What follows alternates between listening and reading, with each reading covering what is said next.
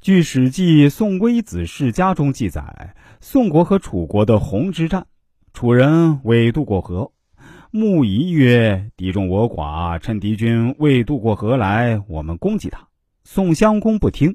楚军已过河，但尚未排好队列。穆仪又说：“可以攻击了。”宋襄公说：“等他们列好阵列。”楚军列好军阵，宋人开始进攻。宋军战败，楚襄公屁股都受伤了。人们怪宋襄公。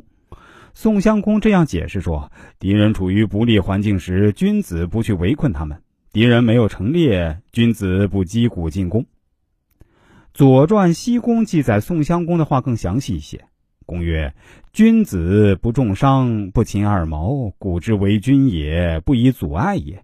寡人虽亡国之余，不鼓不成列。”宋襄公说：“按礼法，敌人受伤以后，不能再去伤害，不去擒拿有花白头发的敌人，放过年龄偏老的敌人，不要靠险要地形占便宜。”我不去击鼓进攻还没有成列的敌军，那如果是商鞅之法，重伤了正好砍人头，花白头发的敌人也是个人头。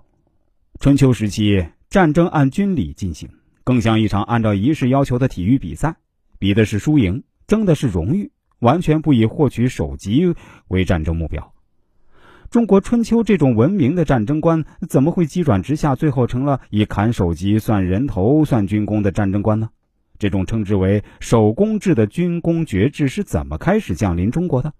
我研究下来，是从赵国的赵简子开始的。公元前四九三年，赵简子率军迎击范氏、中行氏和郑国的联军，在今天的濮阳一带爆发历史上的铁之战。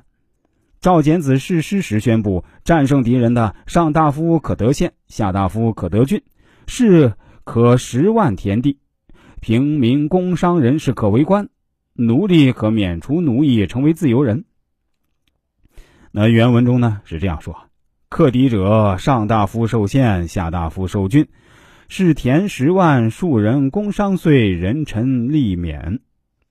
这篇誓言有两个核心内容，第一。把军功爵位、土地和权力以量化的方式规定的清清楚楚，参战者都知道战争胜利对自己的具体好处是什么，这样人人为谋取利益，人人为自己而战，这破了春秋战争讲仁义的底线。第二是全民皆兵，激励平民、工商人士和奴隶也参战，通过军功可以改变、提升社会氛围。这打破了春秋战争限于贵族之间，平民不能参加战争的限制。平民奴隶开始进入战争舞台，血缘贵族阶层及其特有的礼乐文化的末日开始到来了。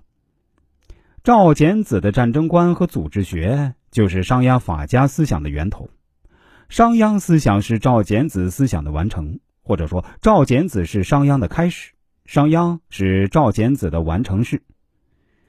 赵简子死后八十一年，商鞅出生。赵简子姓赵，也名鞅。呃，商鞅呢姓公孙，名鞅。他们的名字呢都是鞅，冥冥之中似乎有一种关联。这个鞅字指的是套在牛马脖子上的皮带，他俩合力把中国人都当成牛马，当做牲口给套住脖子了。